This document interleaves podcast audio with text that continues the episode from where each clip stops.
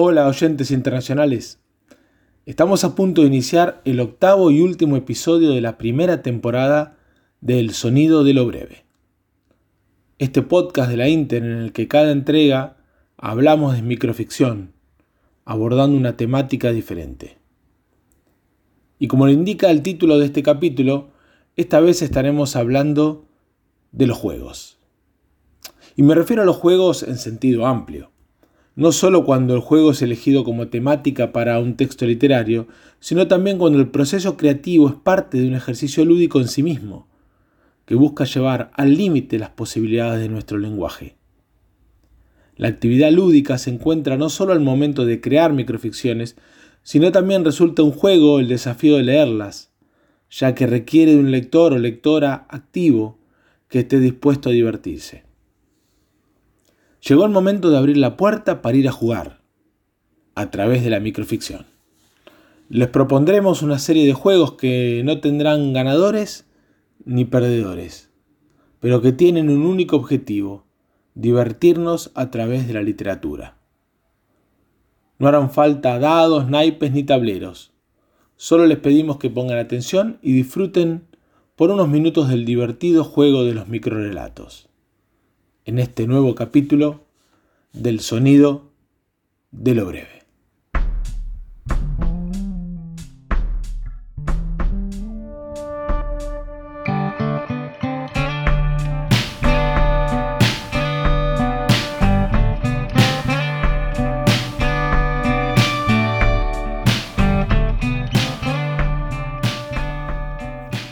Queridas amigas y amigos de la Inter, Sabemos bien que la microficción aprovecha los juegos literarios como medio de expresión, cuestión que ha sido de manera histórica un arma de doble filo, favorable pero poco afortunada a la vez, ya que esta misma característica lúdica provoca que, en ocasiones, en los círculos académicos no se tome en serio e incluso se le niegue su merecidísimo lugar como uno de los géneros literarios. Sin embargo, este uso del juego como herramienta creativa ha permitido a la microficción la plasticidad que le es tan propia, su propensión hacia la experimentación con nuevas formas y el impacto que provoca en quien lee mediante estructuras tan ajenas a los textos literarios convencionales como son los juegos de palabras, los lipogramas, las cartas, manuales de instrucciones, noticias de periódicos falsas, diálogos de WhatsApp, anuncios de ocasión, etc. Encontraremos un buen ejemplo de esto que les cuento en los textos del libro Objeto Bien Me Sabes de Laura Elisa Vizcaíno, que tienen la particularidad de haber sido escritos en el formato de la receta de cocina. A continuación, repostería Julieta. Con ambas manos parta un pan recién horneado como si separara dos amantes que se resisten y encuentre en el aroma un refugio ante el desastre se recomienda mantener las ventanas cerradas y el gas saliente. Dichos textos de formato no narrativo han sido magníficamente bien explorados en libros como Cortocircuito de la editorial BUAP, coordinado por el autor y editor mexicano Fernando Sánchez Clelo. Otro recurso lúdico muy interesante es jugar con la temporalidad de las acciones, manipular el espacio y el tiempo, de manera que ya no sean dos corrientes que fluyen de manera paralela y en la misma dirección, sino una independientemente de la otra, como en este texto retrógrado de la escritora Susana Barragués Sainz, titulado Rewind. Se besaron desnudos, tímidamente contra el refrigerador. Él se lanzó a introducir con torpeza sus senos en el sujetador. Ella le respondió subiéndole los calcetines hasta la rodilla y abrochando el botón de sus pantalones con nerviosismo, mientras que ataba, uno por uno, todos los botones de su blusa. Después, de un tirón, subió la cremallera de su falda. Totalmente entregada al delirio, le incrustó salvajemente el jersey, el abrigo y una bufanda de cachemira. Él asió por las nalgas y a mordiscos le introdujo las botas. Al abrir el paraguas, ella alcanzó el éxtasis. Él se desplomó al meter dedo a dedo las manos en los guantes. Sin embargo, uno de los experimentadores más conocidos fue el escritor francés Raymond Queneau, cofundador del grupo Ulipo de escritura experimental, quien en su libro Ejercicios de estilo cuenta de 99 maneras distintas el mismo texto, una anécdota banal sobre un hombre de cuello largo que viaja en transporte público y protagoniza una pequeña pelea, utilizando recursos como la elipsis, el oxímoron y la transformación en textos poéticos o dramáticos. A continuación y para finalizar, la variación número 10 llamada arcoíris.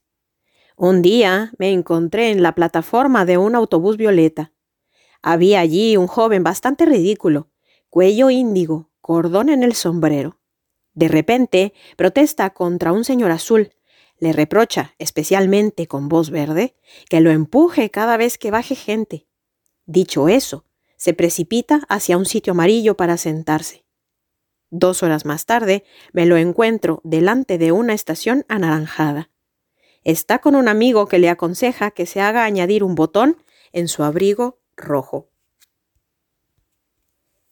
Queridas amigas y amigos de El Sonido de lo Breve, espero que se hayan divertido con estos juegos y los haya animado a realizar sus propios experimentos, porque la literatura también es placer y disfrute, como bien nos lo ha demostrado la microficción.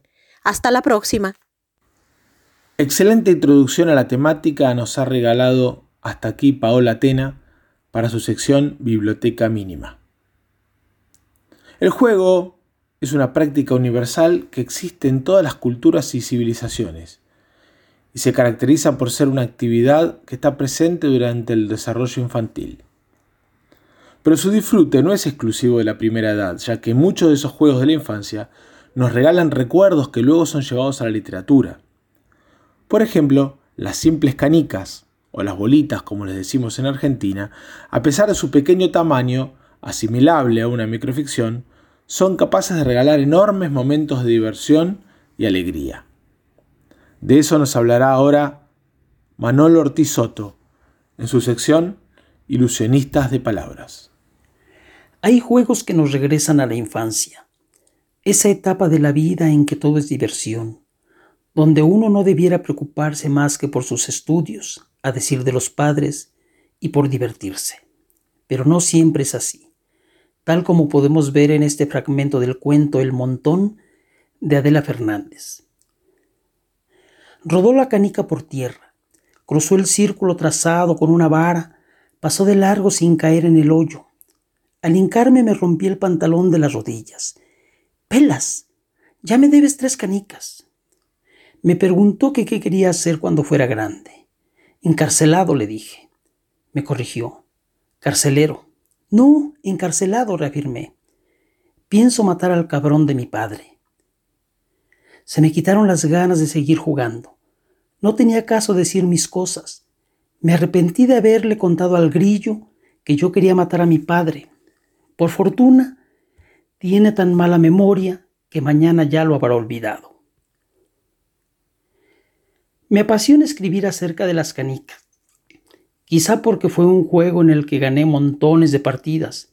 Quizá porque muchos años después todavía sueño con canicas y al poseerlas soy rico.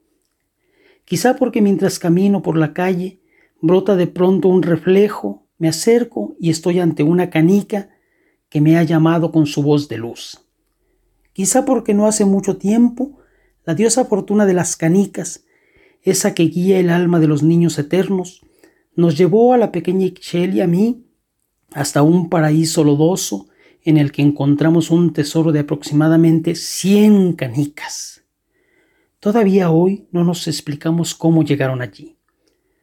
Tal vez la fuerte lluvia espantó a sus dueños, nos decimos. ¿O solo estaban allí? Ese era su mundo. Canicas de Martilelis del libro de los fragmentos. Simulacro de planetas, las canicas se nos quedan desde niños en las manos o en la boca. No nos recordamos comprándolas, y eso es bueno. Simplemente aparecían en los juguetes. ¿Cuántas no perdimos en las batallas de la escuela? Las cuicas, las agüitas, los ojos de gato, las toninas, las bombochas, las de ondas de la psicodelia, unas opacas, otras transparentes, grandes o pequeñas, el tirito para el chirapelas. Daba gusto llevarlas en el bolsillo del pantalón, hundir ahí la mano niña, hacerla sonar, arrancarles el canto leve del obitrio en la ansiedad por el recreo. Se jugaba al rombo, al hoyito, al círculo de las constelaciones. Luego, por las tardes, en casa ya solas, las canicas eran exploradoras en los pliegues de la colcha, en las montañas de caminos sinuosos trazados sobre una almohada. Veces había que me llenaba la cara, las cuencas de los ojos cerrados. Yo sentía en los párpados lo frío mientras ponía una y otra y otra. Ahora mis manos viejas han sacado de la caja de recuerdo las esferitas de vidrio, las bolitas. Las miro y son planetas. Las pongo juntas, las muevo para escuchar su vítrea, antigua melopeya, la música de las esferas. Los mundos de bolsillo ya están aquí, ya están de vuelta. Pero el mundo de las canicas no es propio de niños. También las niñas se acercan a jugar con ellas o a dejar volar su imaginación, como nos comenta Ligia Parra Pérez en Universo de Canicas. A mí, de niña me encantaban las canicas, pero no era el juego, la destreza que había que tener para chocarlas lo que me llamaba la atención, sino su rara belleza, su diseño psicodélico y divertido. Cuando mi hermano competía con otros niños al juego de las metras, pensaba que el universo estaba patas para arriba en el patio de mi casa.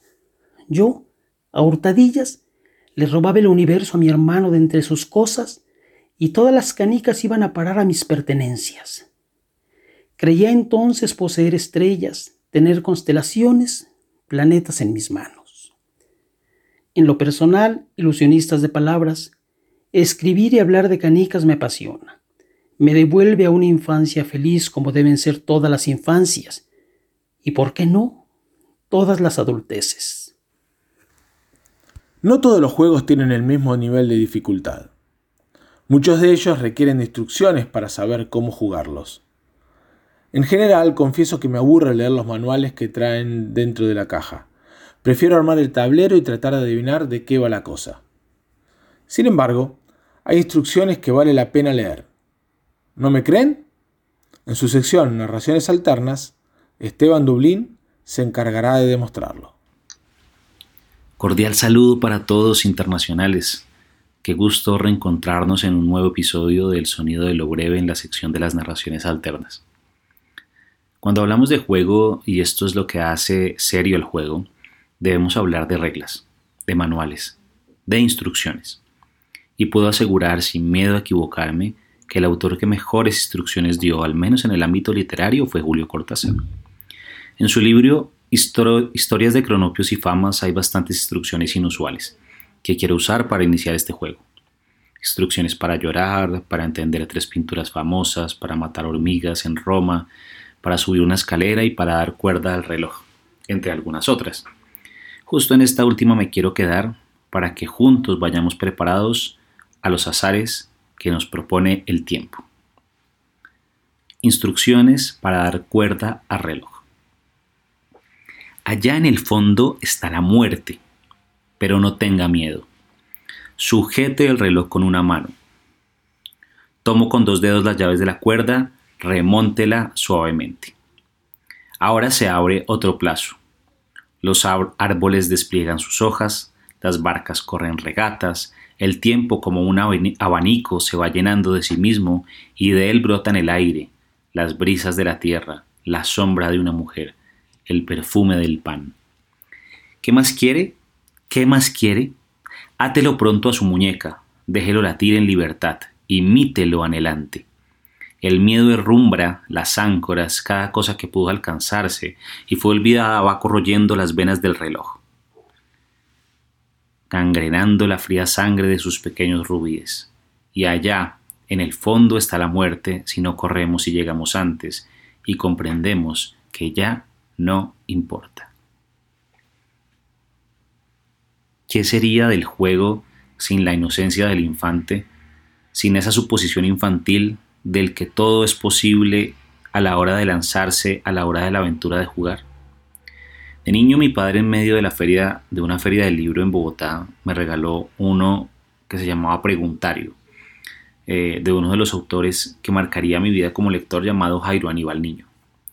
Preguntario es un libro tremendamente simple y poderosamente profundo. Uno de los juegos que propuso Jairo Aníbal en su preguntario fue ¿Cómo se pasa al otro lado del espejo? Y lo describió así. Para pasar al otro lado del espejo se necesita valor temerario de un niño de 7 años, de su facultad para convertir el azul en quetzal y la nube en garza. Él sabe que tiene que ascender por la vertiente más peligrosa del espejo, trepar cuidadosamente para no tropezar con el brillo, afianzar con firmeza el pie para evitar hundirse en la garganta de los reflejos y eludir el encuentro cegador con los ojos de su doble. Entonces llegará a la, a la cúspide y pasará al resplandor del otro lado, descendiendo por la parte oscura de la luna. Vamos cerrando este ciclo de, este juego de las narraciones alternas y justo les quiero traer un micro relato presente en el libro del mismo nombre que publiqué yo eh, con la editorial Micrópolis en el año 2016. Eh, este texto trata de un misterio inspirado en la casa de mi abuela, eh, que me dio muchas historias, un lugar que me dio muchas historias, por personajes peculiares que nunca descifré y solo con el paso de los años fui haciendo consciente ante la fascinación que causaban en mi vida, o que causaron en mi vida en ese momento quizá. Lo bauticé las narración, las habitaciones variables, y trata de un juego infantil, al final no tan inocente. En casa de la abuela, las habitaciones se cambian entre sí de manera aleatoria. Si uno quiere entrar a la de la tía Lola, puede encontrarse con la del tío Normando. O si la abuela quiere trabajar el telar de su cuarto, lo más seguro es que se tope con la colección de estampillas que está en la del tío Ernesto. Entrar a la habitación que quieren se volvió asunto del azar, y por eso la abuela y los tíos han llegado al acuerdo de que las habitaciones son de todos, y a la vez de nadie, y por ende las cosas que le pertenecen a cada cuarto. Al final tuvieron que acostumbrarse, ya que en vida no se acostumbraron a mis travesuras, que se las aguanten ahora. Me despido, queridos internacionales, gracias por acompañarnos en esta primera temporada. Esperamos que nos acompañen en la segunda con más historias y con más brevedad. Aunque ustedes no lo crean, existe un libro de microrelatos que es también un juego en sí mismo. Me refiero a Juego de Cartas, de Max Aub, que es un libro en forma de baraja de cartas, o también podría decirse un mazo de naipes que llevan un texto impreso por detrás. Ahí está la idea de juego de cartas. Naipe por un lado, epístola por otro, donde el sentido lúdico adquiere su máxima expresión. Fue publicado por primera vez durante el exilio del escritor en México en 1964 y reeditado en 2015 por la editorial española Cuadernos del Vigía. Esta obra, en el que el autor juega con el doble sentido de la palabra carta como género epistolar y naipe de baraja, está compuesto de 108 cartas y pertenece a la faceta más humorística y surrealista de Max Aub. Son un total de 108 naipes que tienen por un lado dibujos atribuidos a Josep Torres Campalans y por el reverso misivas de diversas personas que sin importar el orden en que se lean, permiten reconstruir la vida de Máximo Ballesteros, el principal personaje de la historia. En la parte de atrás de la caja, el mismo autor nos explica las reglas de la lectura o del juego. Resulta muy interesante observar cómo se va construyendo entre nosotros ese personaje y la aleatoriedad de repartir las cartas y combinar los textos de manera diferente. Tomar al azar un naipe para poder leer un ejemplo. Querido Javier, en la selva y bien adentro, me llegó el escopetazo de la noticia de la vida, milagros y muerte de mi viejo compañero de infancia, Máximo Ballesteros. No me sorprendió su fallecimiento, trance normal, sino lo que me dice Gustavo de su gusto muy multiplicado de las féminas. Cuando dormíamos juntos parecía ir por un distinto camino. Está visto que jamás puede uno fiarse de nadie. Donde menos se piensa salta el jabato. Vivir para aprender. ¿Por qué no te vienes una temporada? Aquí los hay para todos los gustos. Marcelino.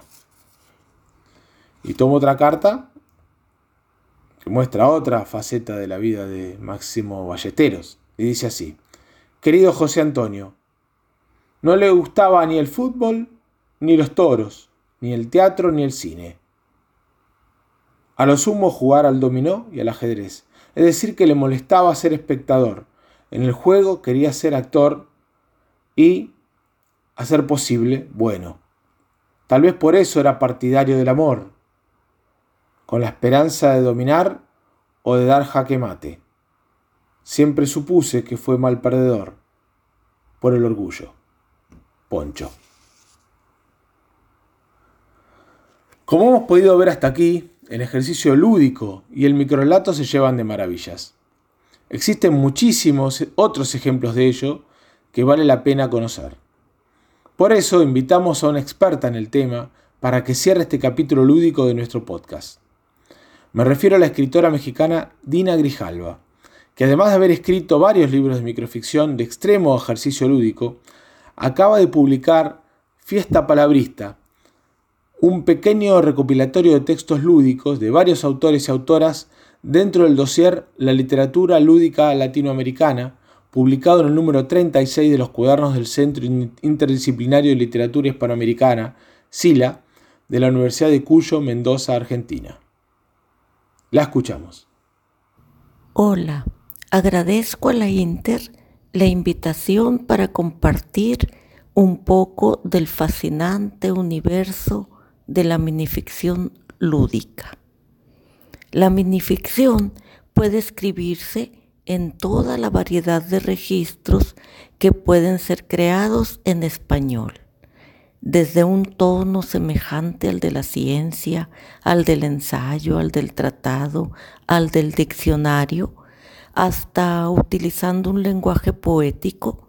Las modalidades de la lengua son tan diversas como los temas mismos de las minificciones. Y las brevedades textuales son también en múltiples ocasiones el escenario ideal para los juegos de palabras. Hay minificciones que son resplandecientes muestras de ingenio y de la capacidad de juguetizar las estructuras lógicas de la lengua, liberando a las palabras de su mera función utilitaria y permitiéndoles danzar y crear en su danzar nuevas figuras que sorprenden y nos invitan a jugar y crear nuevas frases lúdicas. Leeré a continuación, compartiré minificciones escritas por autoras y autores del mundo hispanohablante que apuestan por el juego palabrero, por ganar con la felicidad palabrera, creando vocablos nuevos o dándoles un nuevo sentido a palabras ya existentes, haciendo malabares con las palabras, poniéndolas a jugar, a correr, a brincar, danzar, botar, rebotar, reír. Empiezo con una minificción de Ana Clavel, minificcionista y escritora mexicana. Declaración de amor. Desde mi corazón, adicto a las palabras, adoro a veces tu mala ortografía. Como cuando escribes, me encanto para decir que algo te gustó sobremanera y descubro entonces ese tu narcisismo involuntario. ¿Cómo no va a encantarme que te encantes si a veces, no siempre, eres tú también, corazón errático, carta de amor con faltas de lenguaje? Ana Clavel. A continuación, una minificción de Victoria García Yolí. Vecinos insoportables. Con la irritante imprudencia de los gritos que llegaban desde el piso de arriba, no pude dormir. Amanda, mi vecina, descargó toda su ira contra el insensato, indigno, innoble e infeliz de Ignacio, su marido, que le fue infiel y a quien sorprendió infraganti en su propia cama. De un jalón y en increyendo no le quedó más que insultarlo con inquina, diciéndole ipso facto, ideático, ido, ígnaro, ilegal, imberbe, imperito, implume, impostor, imprudente, impúdico, inadaptado, inameno, incasto, incoherente, inconsciente, incordio, incróspito, indeseable, indino, infame, infractor, ingrato, inmoral, inmundo, impostor, insensible, insípido, insignificante, insolente, inútil, idiota, imbécil, menos inocente. Él, impávido, gritó a Amanda. Adiós, amargada. Ahora toca su turno a Jaque Mate de Leo Dolengewish para preparar esta variante de la infusión típica rioplatense debemos hacerlo con los ingredientes y las proporciones que detallamos a continuación. Por cada 15 cucharaditas de yerba mate, una de azúcar para cortar el amargor y media de cianuro para darle el toque final. La temperatura del agua a gusto del cebador. Ahora mujer fractal, ama de casa, de taza, de losa, de masa, de amasa, de sopa, de plana, de prisa, de compra, de risa, de sueña, de besa, de soba, de abraza, de sana, de misa, de queja, de rabia. Angélica Jiménez Robles, de México ahora una minificción creada con este juego que consiste en utilizar una sola vocal. Vende ese bebé. De repente, el tercer tren express guerrerense se ve detenerse enfrente de Clemente Pérez. Esther Méndez emerge del tren. Esperé este presente desde que dejé de verte, Esther es que desee perder el estrés del DF, es de entenderse. Este debe ser el bebé, este es Clemente. Debe tener sed. ¿Qué bebe? Té verde. Esther, créeme que es emergente querer verte. Sé breve, Clemente. Es que dejé perder el cheque del mes presente qué pelele eres. Debes entenderme, Esther. El gerente se ve que es gente decente, que él te preste. Que el gerente me preste. Se ve que eres creyente. El gerente me repele. Es gente que merece que le quemen. Es que, Clemente, presté el cheque de este mes. ¿Qué? Que me lleve el tren. Clemente se vence. ¿Qué ves en el bebé, Clemente? Vende ese bebé. Detente, Clemente. ¿Qué? ¿Eres demente? Esther le reprende. Es que se ve excelente. Este bebé me pertenece. Se estremece Esther. ¿Crees que le pesqué en el retrete? Es que el bebé crece brevemente, le prevé Clemente. ¿Qué de es ese? El bebé merece ser. Debes quererle. Detente, Esther qué rebelde eres. Esperé entretenerte. Queme que trefe eres, Clemente. Aarón González Cortés. A continuación, una minificción de Maritza Iriarte. al pie de la letra. Devora, devora, gritó el hombre. Su mujer no lo escuchó, pero la bestia sí y lo devoró. Ahora leeré algunas minificciones con estos juegos de abecegrama, que es jugar con las letras del abecedario. La primera es de Héctor Ugalde Corral. Se llama Abecedario versión beta 00. Adán, burro, cerdo, desvergonzado. Oye, no me ofendas. No, Adán, lo que hago es inventar algo llamado abecedario y que es muy útil para organizar las nuevas palabras. Mira, sigue así. Eva, fascinante, genial, hermosa, inteligente. Héctor Ugal de Corral. Ahora toca el turno a una minificción de Patricia Nacelo, minificcionista argentina. Divorcio. Ella dice de él, arrogante, bruto, carcamán, chismoso, delincuente, escurridizo, falso, genuflexo, hediondo, impostor, jactancioso, miembro del alicaído Ku Klux Klan, lunático. Él es escueto, mitómana.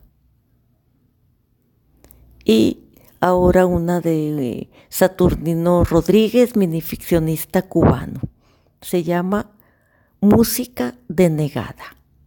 Do, re, mi, fa, sol, la. No. De esta manera termina el juego de hoy. Y con él nuestra primera temporada. Esperamos que hayan disfrutado la partida. Muchas gracias por acompañarnos. Nos volveremos a escuchar próximamente en una nueva temporada con muchos más contenidos sobre microficción para seguir disfrutando del sonido de lo breve.